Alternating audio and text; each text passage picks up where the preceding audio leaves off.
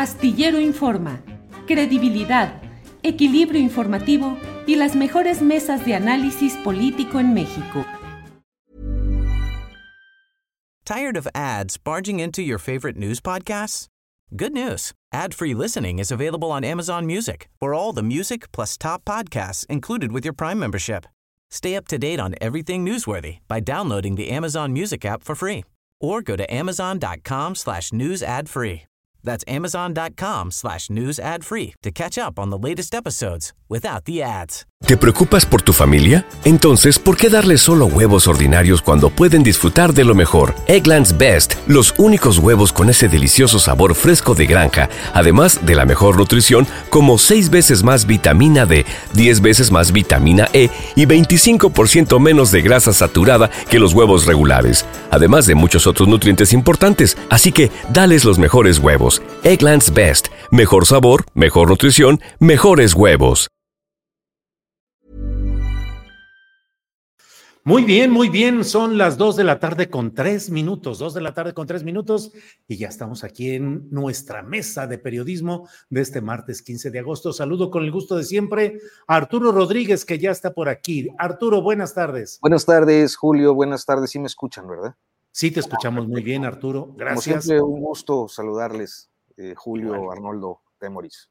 Igual, Arturo. Temoris Greco, buenas tardes. Está tu micrófono. Eh, Listo, Temoris, buenas tardes. Hola, hola, hola, hola, hola, Julio, Arturo, Arturo, Arnoldo, ¿qué tal? Gracias, Arnoldo Cuellar. Arnoldo, buenas tardes. ¿Qué tal, compañeros de los martes y al auditorio? Buenas tardes. Bueno, pues ya estamos aquí puestos con los uh, principales acontecimientos políticos de este día. Y bueno, queridos camaradas, aunque Arnoldo Cuellar luego guanajuatiza o Arturo Rodríguez coahuiliza, pero es de dimensión nacional el hecho de que ya tenemos una precandidata al gobierno de la Ciudad de México, la señora Sandra Cuevas, que primero había dicho que iba a terminar su periodo como alcaldesa de Cuauhtémoc, eh, que no iba a brincar, que no iba a andar de chapulina, y sin embargo ahora ha anunciado que pues hombre, sí se avienta y que eh, ahora sí se va a ver lo que es tener una jefa de gobierno de, de veras. ¿Cómo ves el tema, Arturo Rodríguez?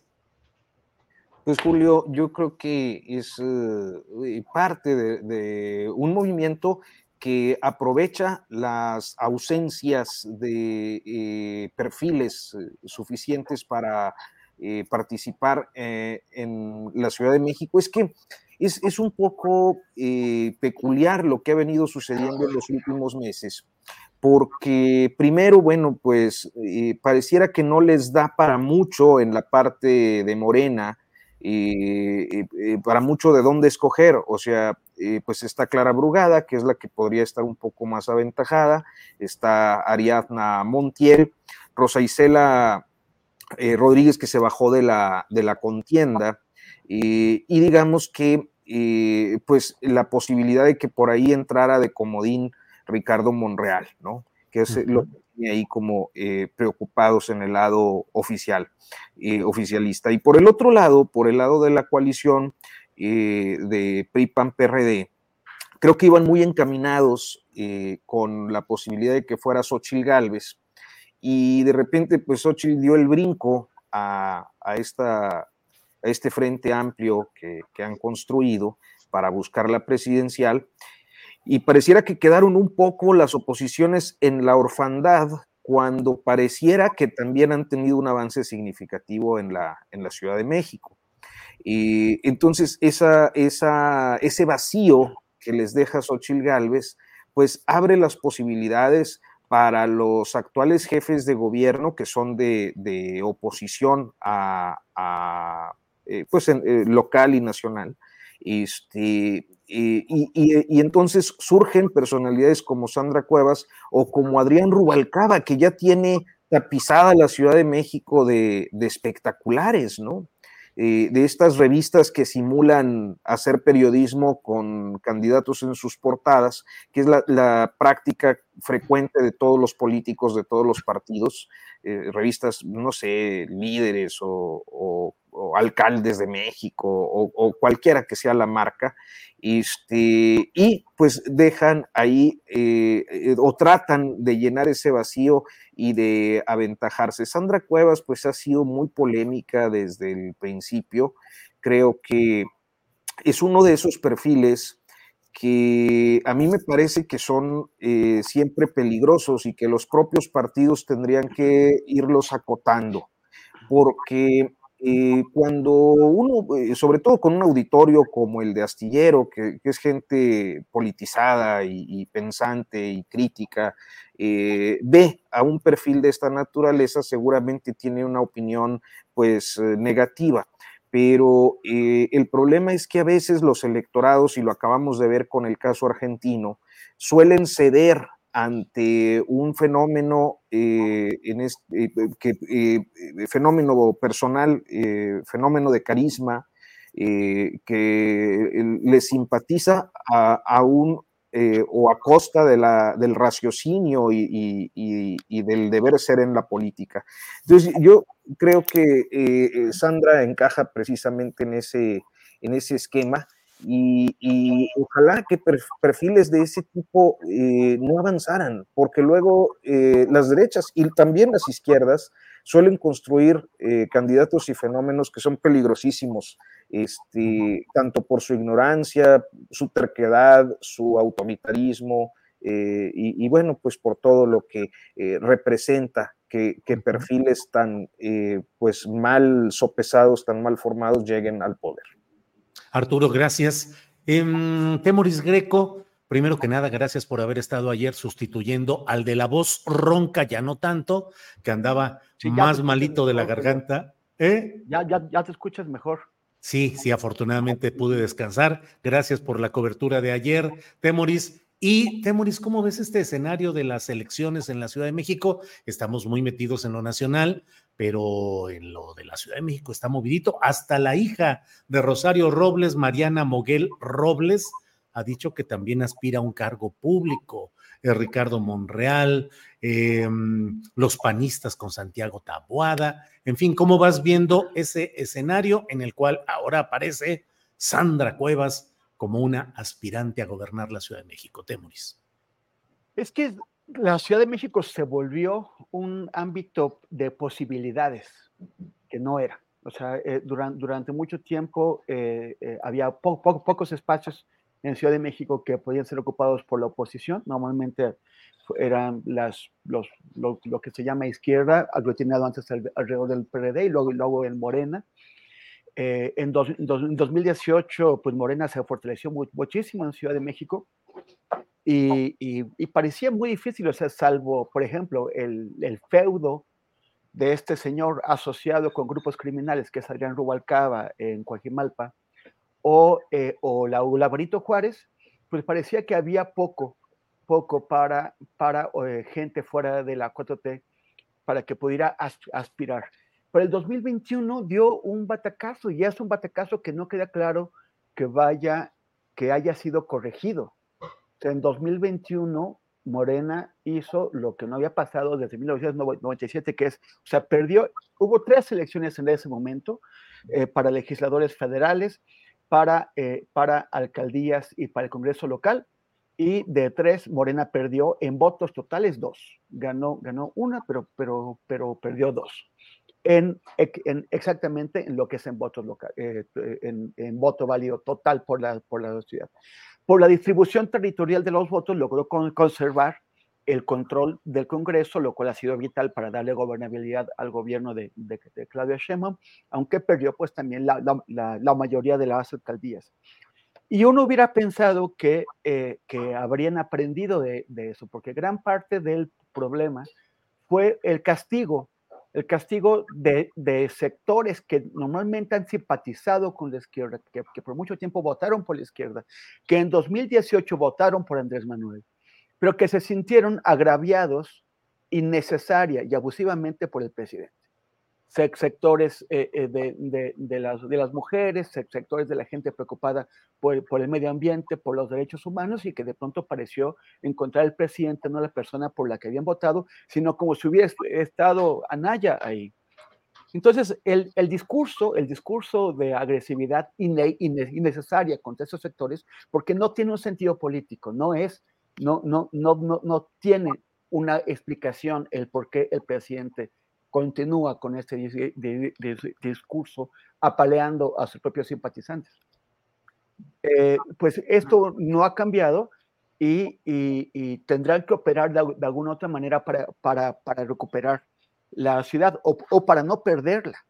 Eh, a mí me parece interesante qué va a pasar precisamente en la Cuauhtémoc, porque aunque Sandra Cuevas cree que puede ser jefa de, gobierno y ganar una, una, elección, la, la, verdad es que los más alienados con, con, con la gestión de, de Sandra Cueva, de, de, Sandra Cueva somos los vecinos de la alcaldía Cuauhtémoc, que, eh, bueno, yo obviamente no voté por ella, pero eh, veo a mucha gente que sí votó por ella, pues arrepentirse de haber votado de una manera reactiva, de, de castigo, pero no, eh, pero, pero sin, sin darse cuenta de a quién estaban apoyando me, llama la, o sea, bueno, hay un montón de gente saltando, hay un montón de gente eh, eh, aspirando porque se ve posible.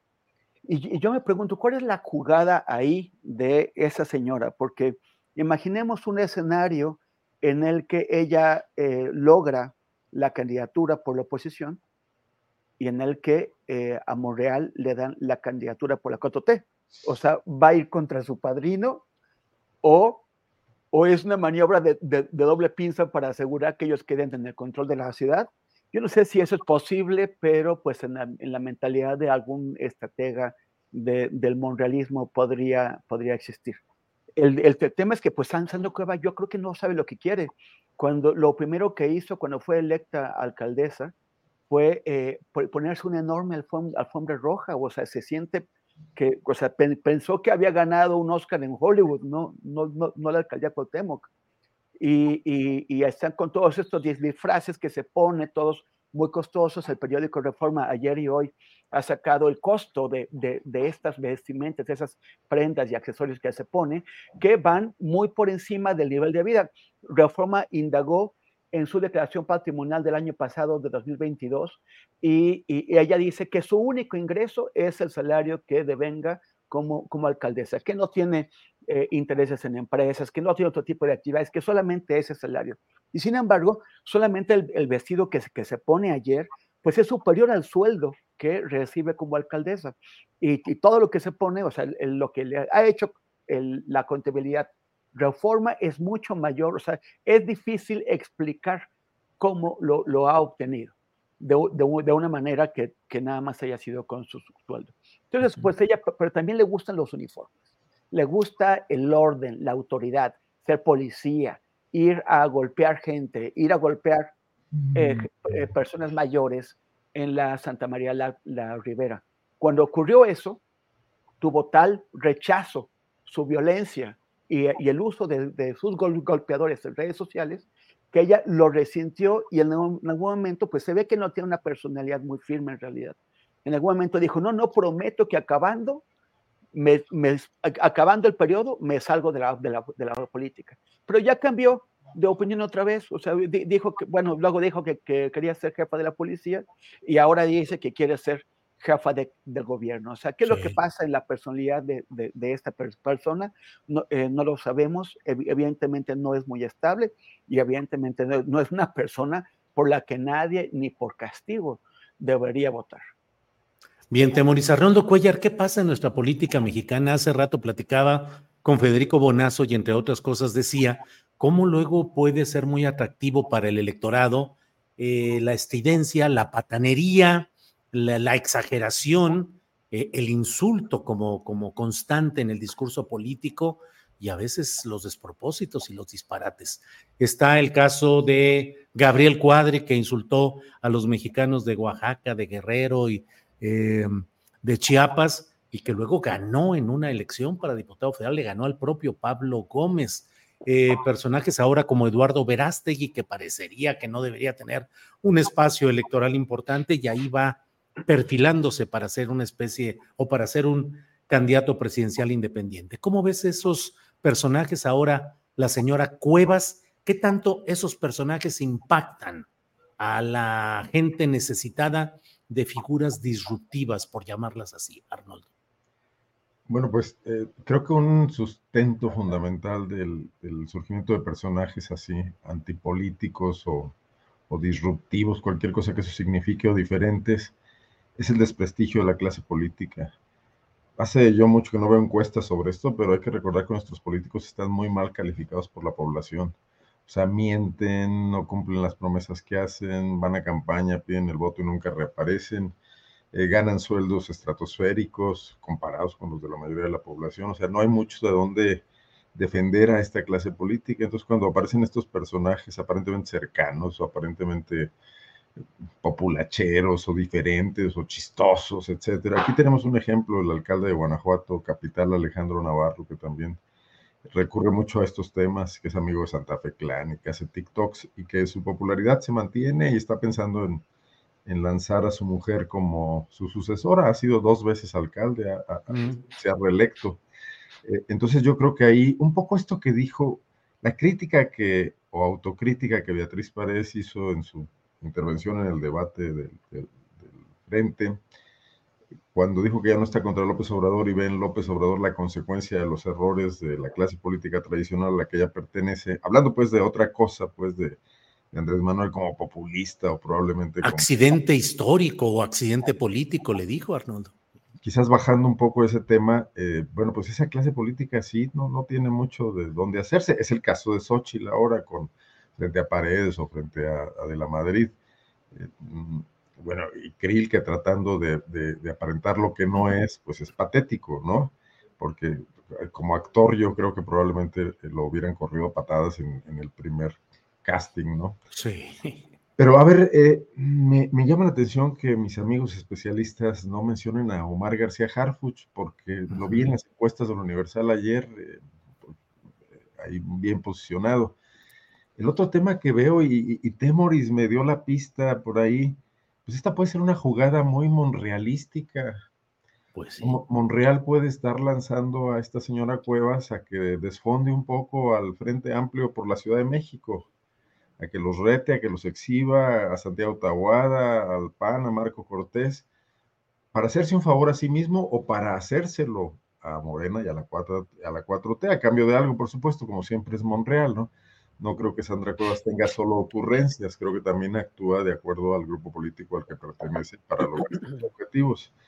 Eh, entonces, también por ahí podría ser un poco sospechosista la explicación de su, de su lanzamiento de ayer, ¿no? Bien, bien, Arnoldo, gracias. Arturo Rodríguez, eh, la verdad es que está cargado el escenario de temas interesantes. Pero mira, Santiago Cri finalmente deja la presidencia de la mesa directiva de San Lázaro y su pide licencia a su condición de diputado federal. Fue un jaloneo muy peculiar porque, bueno, los aspirantes de Morena renunciaron a cargos gubernamentales y a cargos legislativos oportunamente, y acá del lado del Frente Amplio, Krill ha dejado la presidencia y pide licencia a su diputación. Eh, Xochitl Galvez sigue como senadora. Em, ¿Cómo irá todo este movimiento? ¿Cómo lo observas en este flanco del Frente Amplio, Arturo Rodríguez? Gracias, Julio. Pues mira, yo, a ver, creo que hay eh, una doble lectura en este asunto. O sea, una es la que tiene que ver con la legalidad, donde al parecer pues no hay ningún impedimento para que se mantengan en un cargo legislativo y participen dentro de un movimiento de partidos políticos para elegir a una persona que eh, en teoría pues será eh, el abanderado de este grupo de partidos. Y por otra parte, eh, hay algo que tiene que ver con la moralidad política, con la congruencia y también con la competitividad. Y, entonces voy a abordar estos tres aspectos. Eh, primero, eh, un tema de moralidad me parece que es, eh, pues, claro que al buscar un nuevo cargo público y está recorriendo el país alguien que ostenta, por ejemplo, la presidencia de la mesa directiva de la Cámara de Diputados, pues no tendría tiempo para atender su responsabilidad porque anda en una campaña, sea lo que sea. Entonces, aunque no se lo impida la ley, es, eh, me parece que un, acto de inmoralidad política no cumplir con aquello para lo que el Estado pues le entrega una remuneración. Eh, entonces, eh, el otro asunto eh, tiene que ver con la, competitividad que coloca a las personas que contienden por el Frente Amplio por México, por el abanderamiento, frente a los candidatos de Morena que inclusive con un movimiento inesperado y creo que un movimiento político ágil en su oportunidad, pues eh, precipitó las renuncias con la salida primero que nada de eh, Marcelo Ebrard. ¿no? Marcelo Ebrard forzó la, dimisión del resto eh, y de los que por la 4T buscan ser candidatos y eso de alguna manera pues también te pone en una desventaja competitiva frente, y luego dije otra cosa, ¿no? frente al, oficialismo. Y dije otra cosa, no me acuerdo qué era, pero creo que esto es lo básico. O sea, eh, se ve mal, por un lado, es políticamente inmoral, y por otro lado, eh, pues te deja en una desventaja competitiva porque eh, estás a dos meses de que los de enfrente te están diciendo no renunciaste, ¿no? y, y, eso pues tiene naturalmente consecuencias. Eso es lo que pienso del movimiento. Ahora, este, creo que también es una jugada de, de Krill tratando eh, pues de decir presente, es que hoy todos están tratando de que se les vea. Krill está rezagadillo, creo que pareciera que todo el mundo estamos dando por hecho ya que, que es Xochitl, y y bueno, hasta esto de la casa de los famosos, ¿no?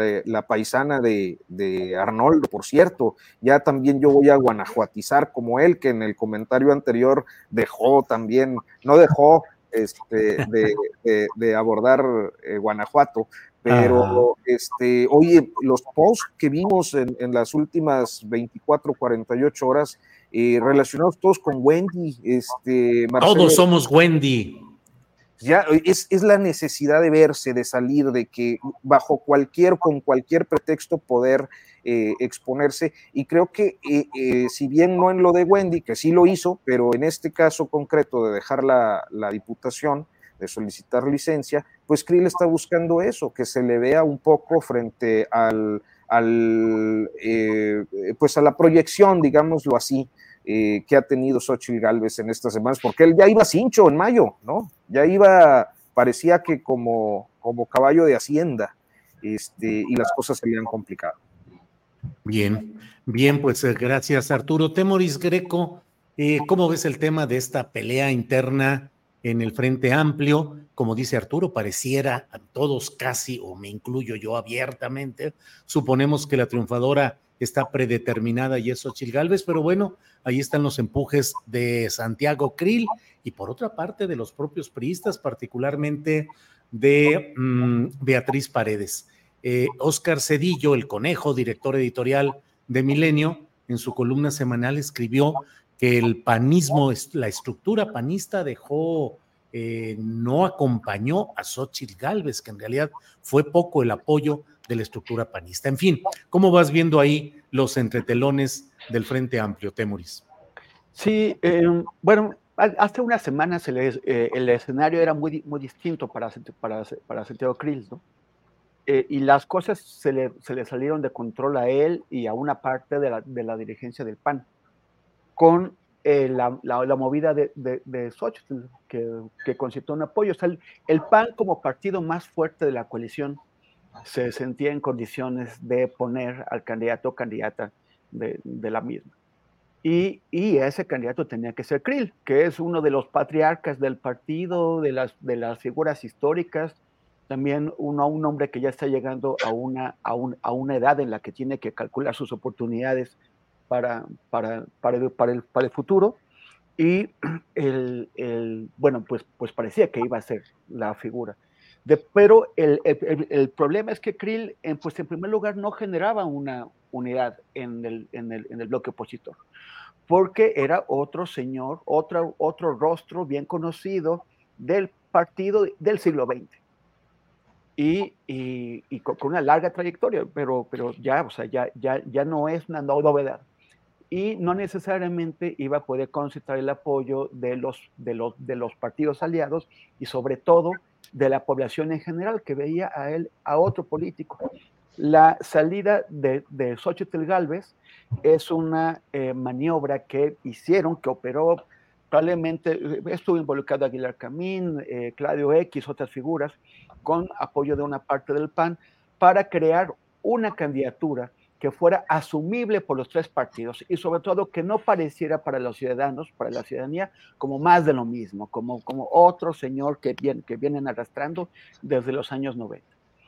Entonces, se, lo, se, lo, chamaquearon. Efectivamente, o sea, lo, lo, que hizo Oscar Cedillo, el conejo, fue eh, pues interpretar las cifras que el Frente Amplio Opositor eh, colocó ahí que mostró. O sea, cuánta, cuánta de, las, de, de las firmas de cada uno de los precandidatos viene de la plataforma que ellos montaron, cuántos, eh, eh, cuántos de estructura de partido, o sea, cuántos el propio partido fue a colocar y cuántos vienen de los promotores que, que cada uno de los, de los, de, los, candidatos puso. Parece que los, de los promotores en, ningún caso fue muy significativo. Los, los, las, las, variables más relevantes son las que colocaron las estructuras del, del partido y los ciudadanos que llegaron eh, vía, vía la plataforma.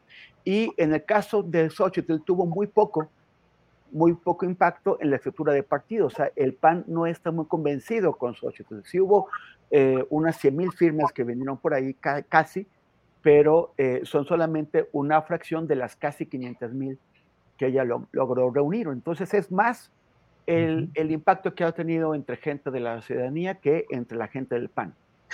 Pero el PAN tampoco logró llevar a, a, a Santiago Krill a un lugar ni siquiera cercano a Xochitl.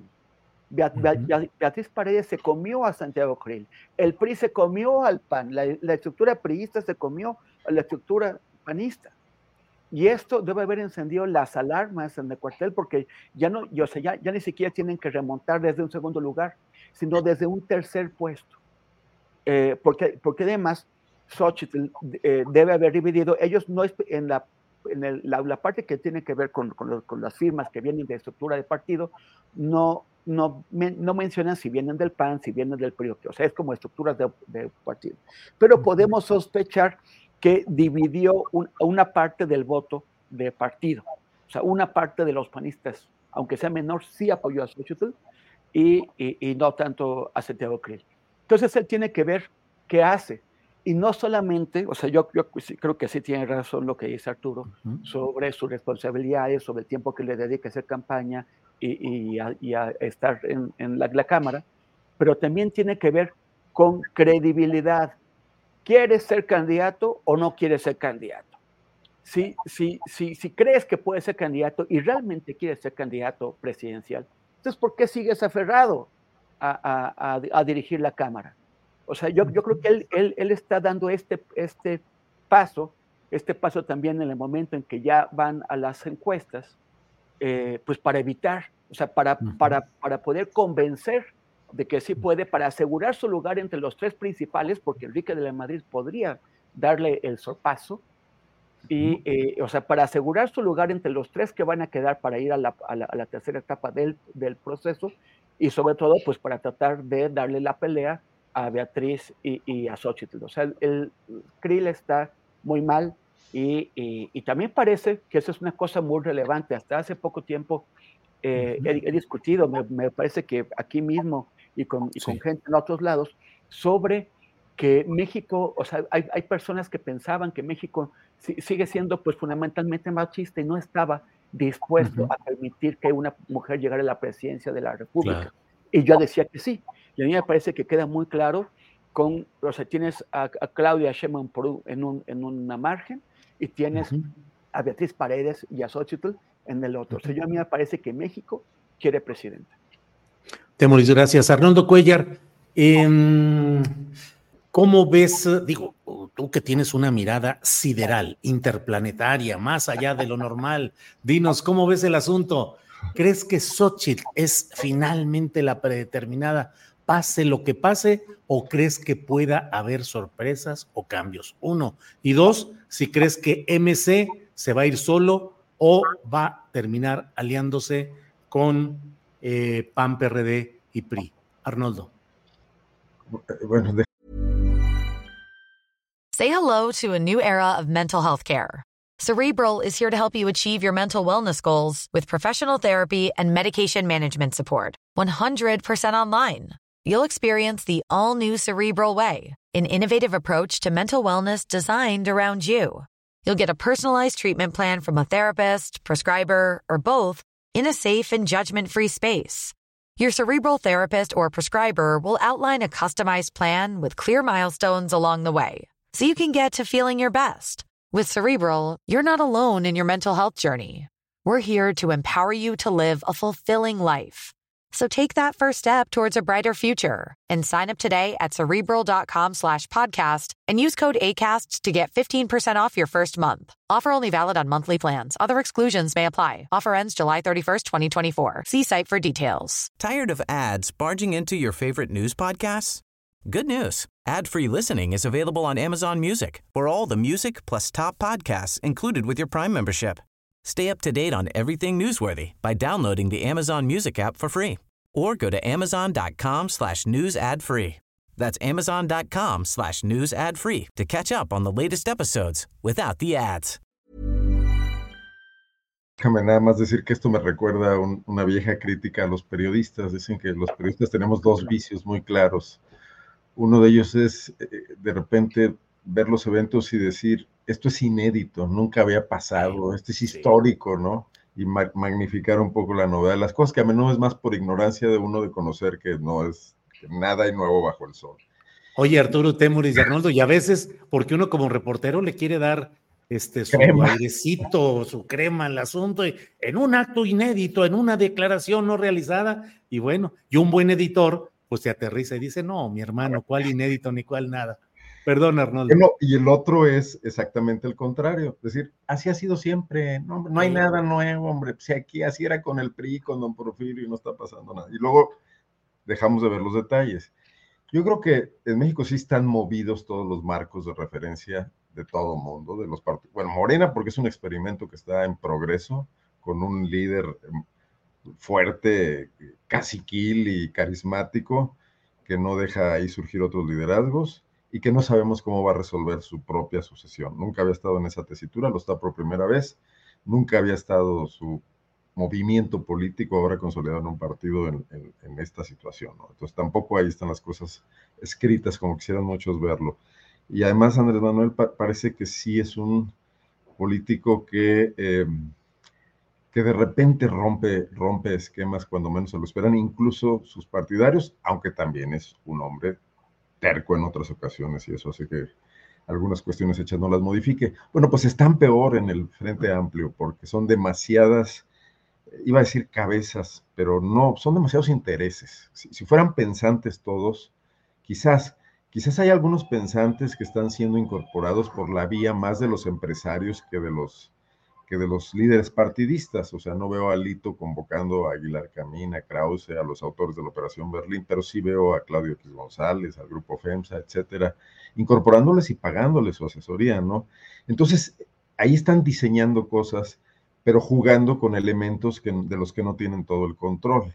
Entonces, eh, creo que Xochitl fue un buen arranque, surgió en la pole position, como dirían los aficionados al automovilismo, porque les dio en ese momento algo de lo que querían, eh, sorprender, generar una imagen de, alguien que, aparecía de pronto como con elementos novedosos y que además estos podían provocar una ola. La ola además no se dejó natural, sino que se, se impulsó y por lo mismo se agotó demasiado rápido, ¿no? Y se, se veía a los viejos políticos, tipo Beatriz Paredes, etcétera, eh, acartonados y sin, la capacidad de dar estas sorpresas, ¿no? Pero llegas a escenarios como los del debate y ahí se agota la sorpresa. Y entonces alguien que tiene oficio y que ha estado toda la vida diciendo discursos, que además es una mujer pensante, que, que es intelectual, que puede debatir con cualquiera, que, que, tiene lecturas, que tiene experiencia nacional e internacional, pues bueno, se lleva el escenario, ¿no? Y incluso con más solvencia que Enrique de la Madrid, que no deja de parecer todavía, este, pues, un, doctorante eh, ilustrado, pero que está, no tiene ese peso de la realidad que puede tener Beatriz Paredes. Y entonces yo creo que quienes están en el diseño, de repente se les mueven todos los tapetes y todos los controles, y dicen, a ver, y si la regamos, pero además como están en la idea de que se juegan el todo por el todo, no tienen la paciencia de que tuvo López Obrador de navegar 18 años y, y construir un movimiento casi de la nada, eh, sabiendo incluso que lo, lo, que iba a pasar no lo tenía claro, pero con, con, con insistencia. Aquí no, aquí quieren resultados ya para mañana. O sea, quieren curarse un cáncer con, con unos curitas y con un jarabe para la tos. Entonces sí veo que, que esto es impredecible, ¿no? Uh -huh. Sí, nadie nos equivocamos cuando pensamos que la idea del grupo detrás uh -huh. de la invención de la candidatura de Xochitl la quería de candidata. Pero eso pasó hace 15 días. Y de repente en el camino resulta que no aguanta tanto, que no había para tanto. Entonces ese mismo grupo que no puede darse el lujo de casarse con Xochitl como de lugar si esta no les va a dar los resultados que quiere, pues tiene que rápidamente recomponer, ¿no? Lo que sería un trabajo periodístico interesante es saber dónde está la operación. Xochitl en este momento, en qué, en qué espacios, en qué casas, en qué think tanks está, está ocurriendo eso, porque creo claro. que ahí sí hay, hay todo un tema, ¿no? Bien, Arnoldo.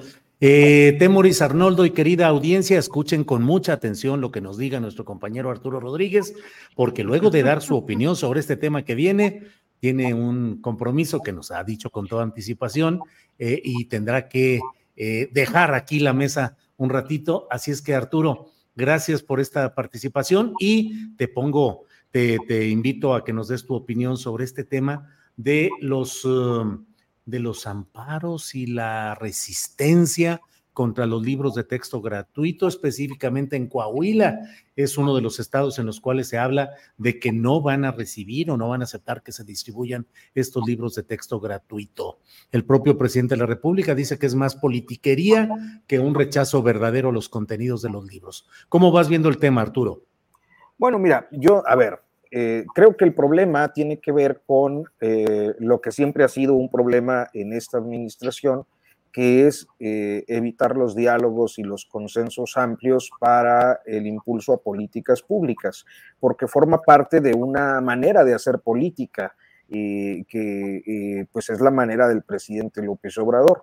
Eh, eso eh, se le ha facilitado porque ha tenido las mayorías en las cámaras. Eh, en los últimos años se le ha complicado, en los últimos dos, por el tema eh, de reformas constitucionales.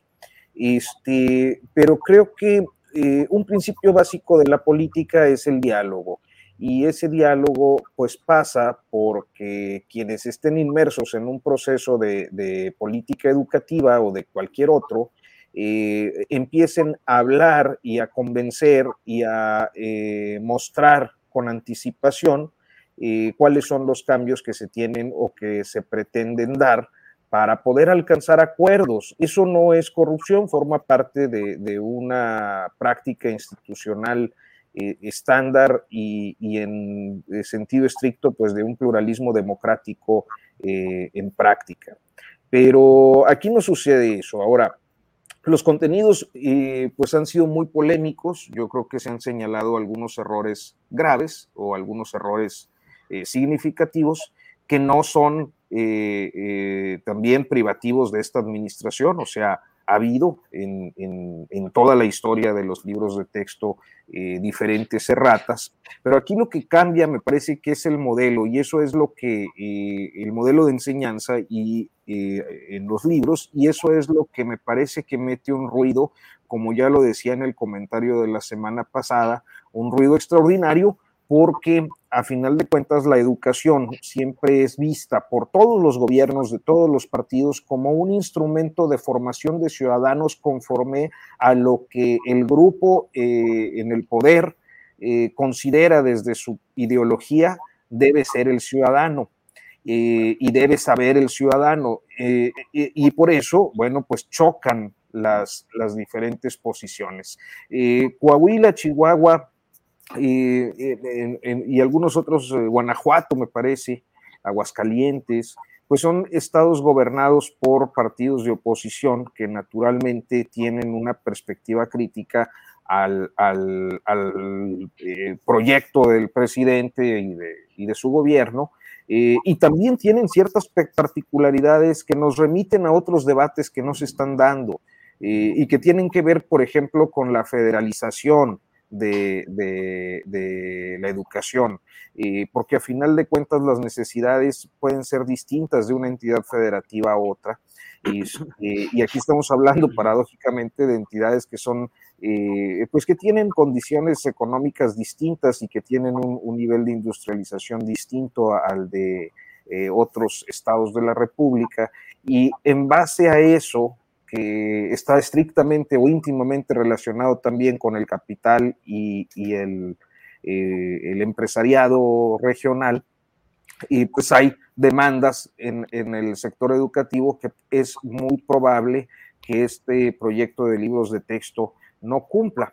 Yo cerraría el comentario diciendo que independientemente de cuál sea eh, la postura y los argumentos que se puedan dar de un lado y otro, me parece que es innegable que el presidente eh, eh, y el gobierno, el ejecutivo, eh, el poder ejecutivo está facultado para este, esta edición y esta emisión y que bueno, pues está problematizando en el ámbito judicial, este, supongo que con una serie de alegatos que pueden resultar en una eh, regresión o, en una cancelación de, el reparto, pero que a final de cuentas eh, creo que sí vale la pena decirlo, más allá de la politización y del ruido que se ha dado en torno a este asunto, creo que sí es una facultad del Ejecutivo este, eh, implementarlo y bueno, pues este, seguramente nos queda muy buen rato de discusión en este asunto.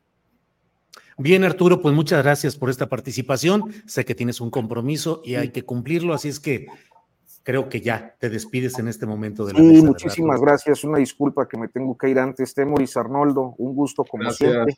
Este, y pues les mando un saludo muy afectuoso a los tres, Julio. Gracias. Gracias, Arturo, que te vaya bien. Temoris Greco, ¿qué opinas sobre el tema de los libros de texto gratuito, los amparos?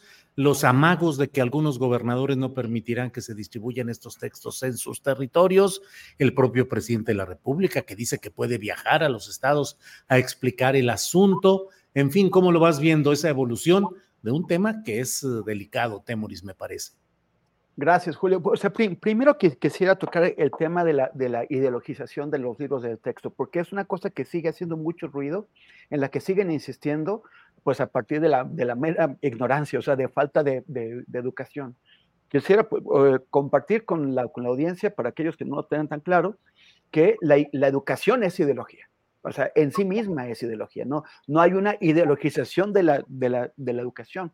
Lo que se solamente la decisión de impartir la educación universal, o sea, a todos los chamacos y chamacas, y no solamente a los hijos de los ricos o a los que sean de tal religión o, o, a, los que, o, a los que sean de, de tal color de piel o, a los que vivan en zonas urbanas, eso ya refleja una ideología.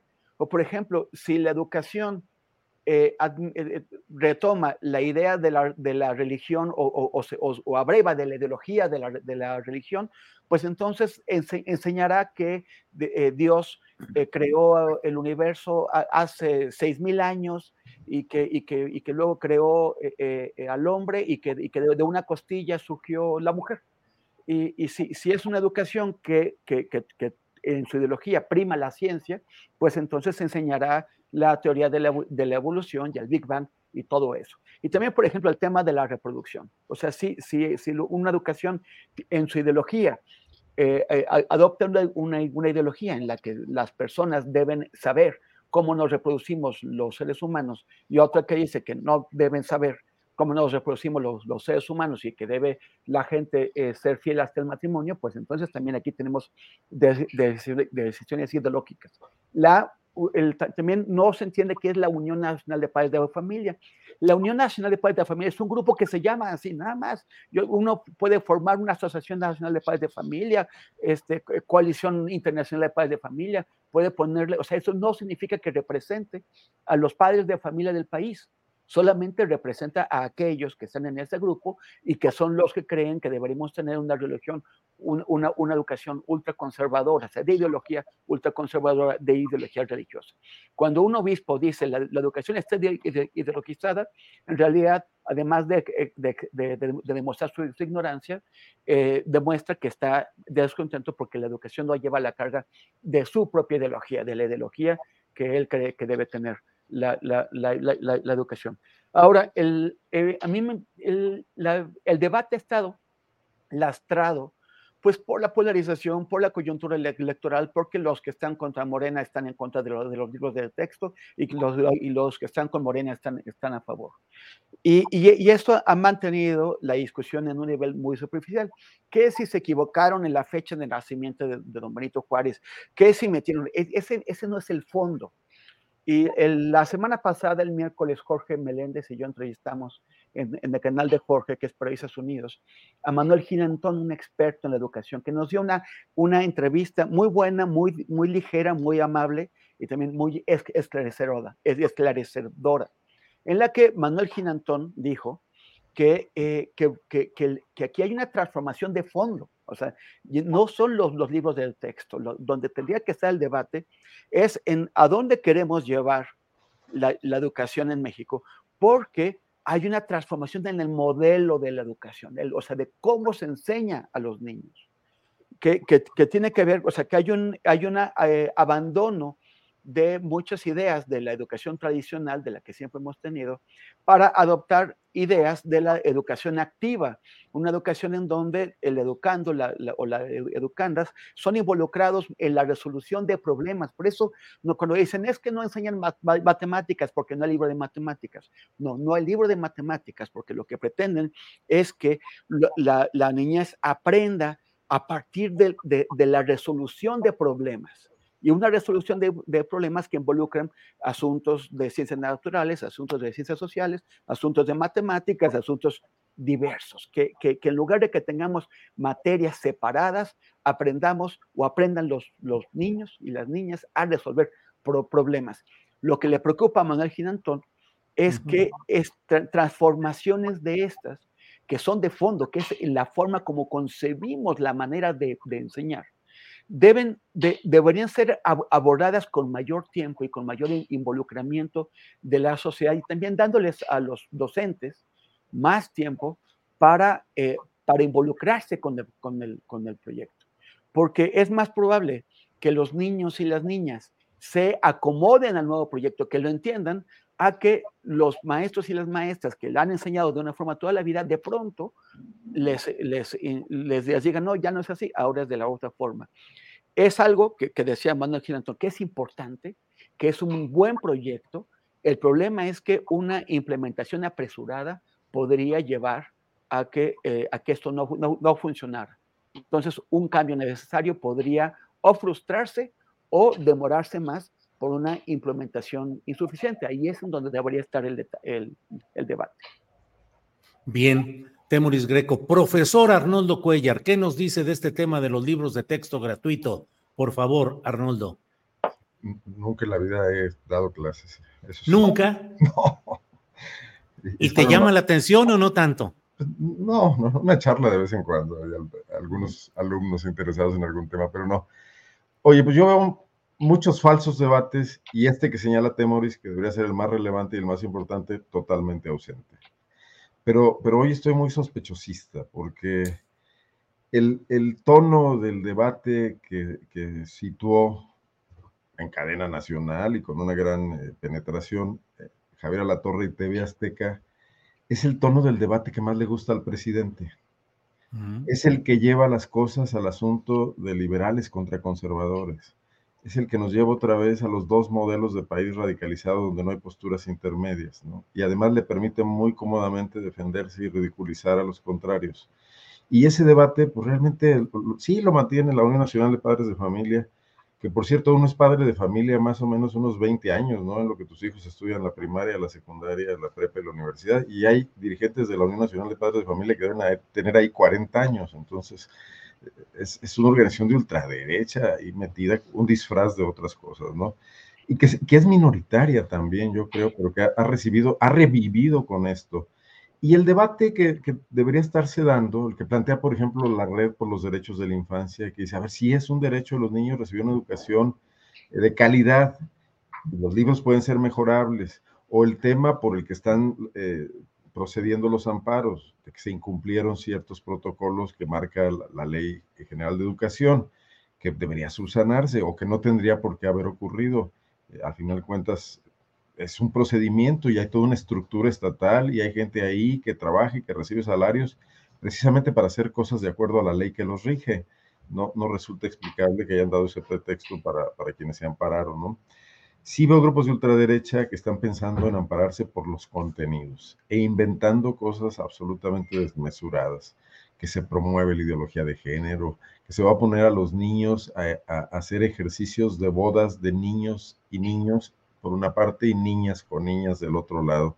Cuando yo le pregunté a, quien me platicó eso, ¿dónde viste eso? ¿En qué libro viene? Dijo, no, viene en las guías para maestros. Mm. Tú tienes las guías para maestros, ya sabemos.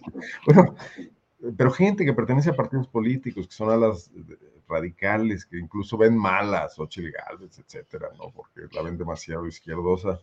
Eh, pero todos esos debates no tienen la menor relevancia con el asunto de fondo, que es planear nuestra planear el futuro de México a través de la educación, ¿no?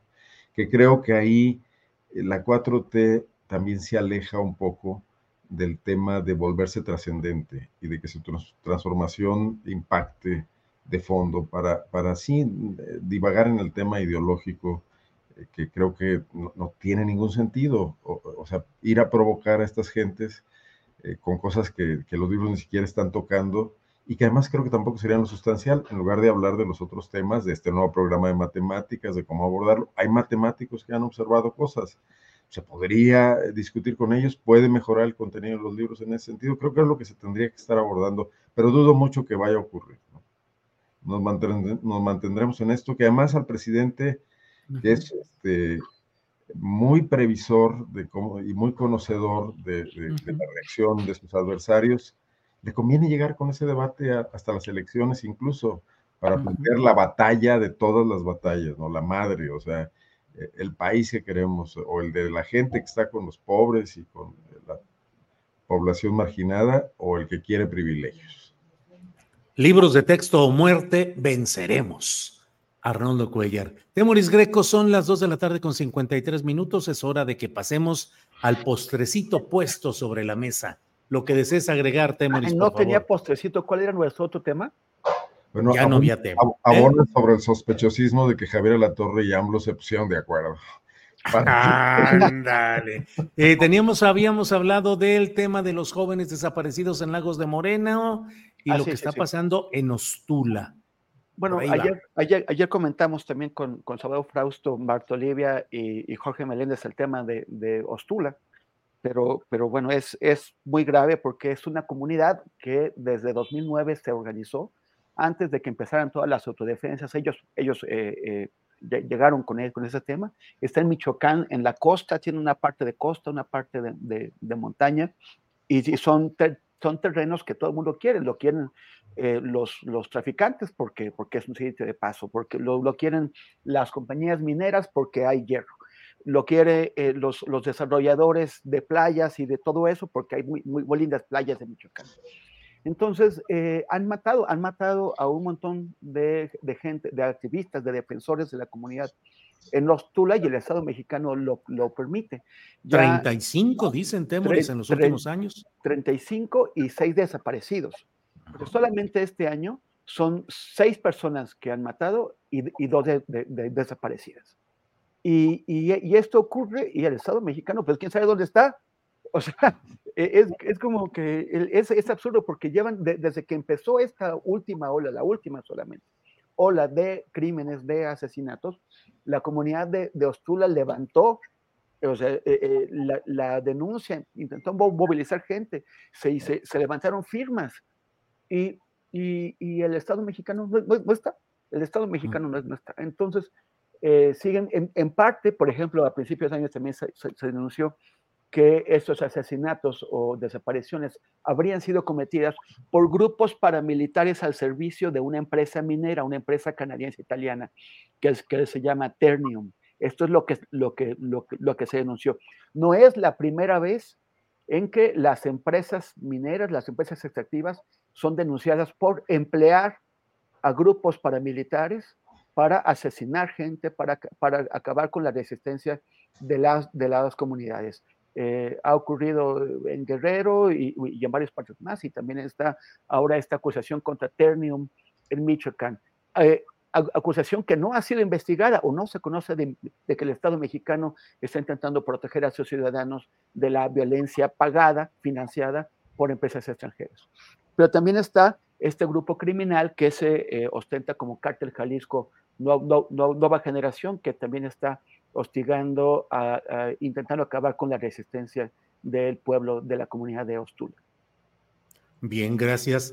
Arnoldo Cuellar, ¿qué tenemos de postrecito ya para bajar la cortina de este changarro? Bueno, no se vayan porque tenemos luego eh, información con eh, Alex Fernanda, eh, información de este día. Y por otra parte, aprovecho incluso, si me das chance, Arnoldo, nada más para agradecerle a toda la audiencia de antemano, desde ahorita decirles muchas gracias, porque hemos recibido los reportes de YouTube correspondientes a este mes digamos, de mes, ¿cómo se dice? Socorrido del día 15 al día 15, de 15 de julio a 15 de agosto. Y en esta nueva etapa que hemos inaugurado en Astillero Informa, en este nuevo planteamiento que tenemos, eh, me dice YouTube, buenas noticias, tu canal ha obtenido más visualizaciones que de costumbre.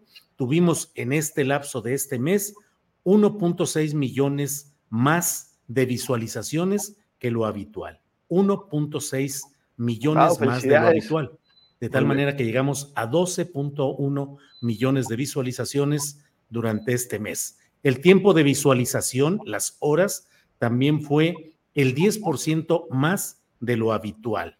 Suscriptores nos quedamos más o menos igual, crecimos poco, pero en lo demás hubo un notable crecimiento, así es que muchas gracias. Bueno, ya me eché el comercialito, Temoris, gracias.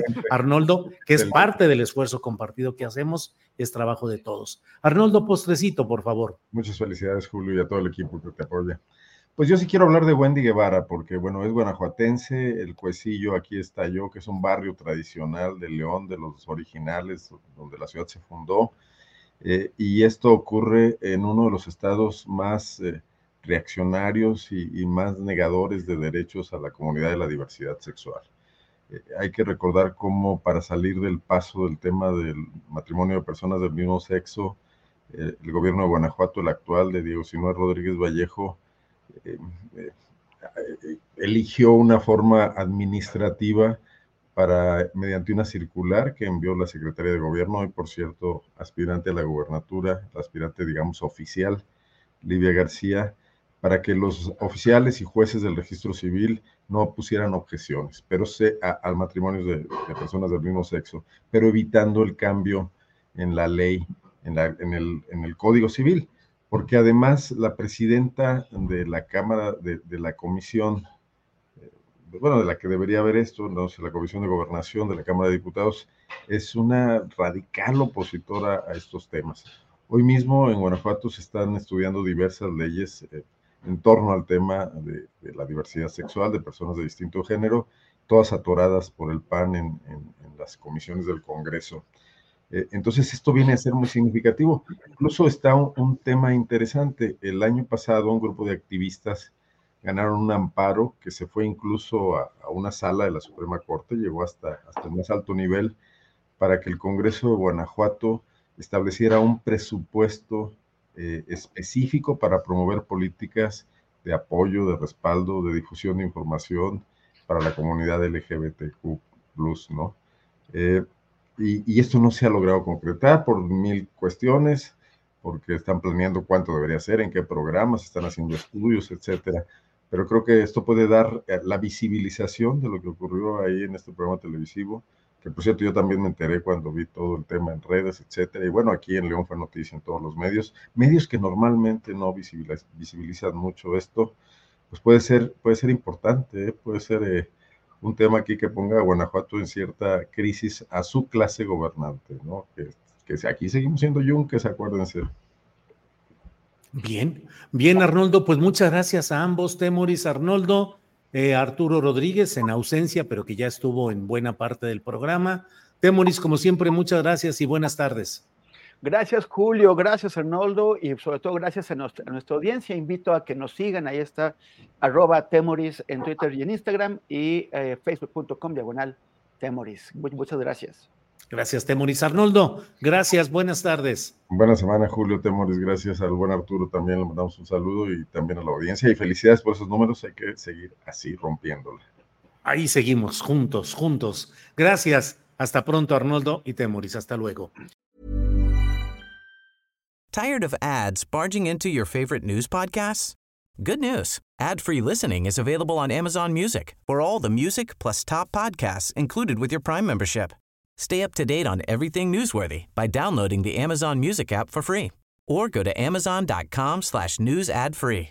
That's amazon.com slash news ad free to catch up on the latest episodes without the ads. ¿No se merece tu familia lo mejor? Entonces, ¿por qué no los mejores huevos? Ahora, Egglands Best están disponibles en deliciosas opciones. Huevos clásicos, de gallina libre de jaula y orgánicos de Egglands, que ofrecen un sabor más delicioso y fresco de granja que le encantará a tu familia. En comparación con los huevos ordinarios, Egglands Best contiene la mejor nutrición como 6 veces más vitamina D, 10 veces más vitamina E y el doble de omega 3 y B12. Solo Egglands Best. Mejor sabor, mejor nutrición, mejores huevos. Visita egglandsbest.com para más información.